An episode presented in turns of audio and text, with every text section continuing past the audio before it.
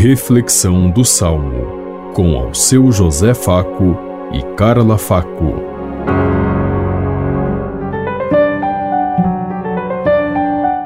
Paz e bem a todos os ouvintes que estão em sintonia conosco neste dia, na meditação do Salmo 31. Perdoai-me, Senhor, meu pecado. Feliz o homem que foi perdoado e cuja falta já foi encoberta. Feliz o homem a quem o Senhor não olha mais como sendo culpado e em cuja alma não há falsidade. Perdoai-me, Senhor, meu pecado. Eu confessei afinal meu pecado e minha falta vos fiz conhecer. Disse: Eu irei confessar meu pecado e perdoar-se, Senhor, minha falta. Perdoai-me, Senhor, meu pecado. Todo fiel pode assim invocar-vos durante o tempo da angústia e aflição, porque ainda que rompam as águas, não poderão atingi-lo jamais. Perdoai-me, Senhor, meu pecado. Sois para mim proteção e refúgio. Na minha angústia me haveis de salvar e envolvereis a minha alma no gozo da salvação que me vem só de vós. Perdoai-me, Senhor, meu pecado.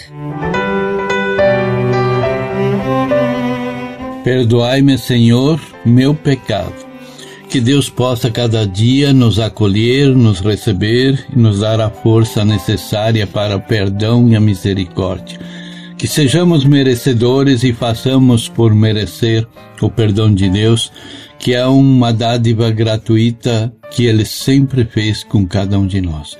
Ele sempre nos olhou com carinho, nos acolheu, sabe de nossos erros, de nossas falhas, de nossas limitações e nos acolhe.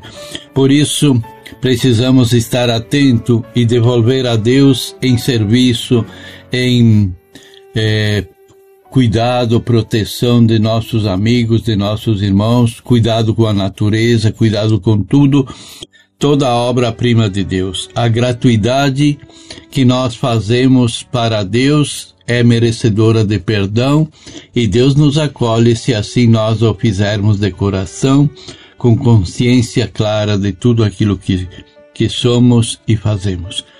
Então, que Deus nos perdoe hoje e sempre.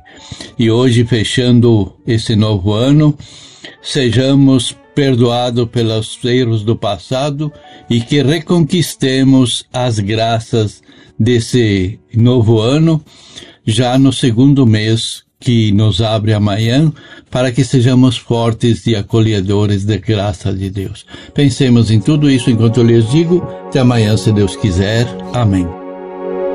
Você ouviu Reflexão do Salmo com ao seu José Faco e Carla Faco.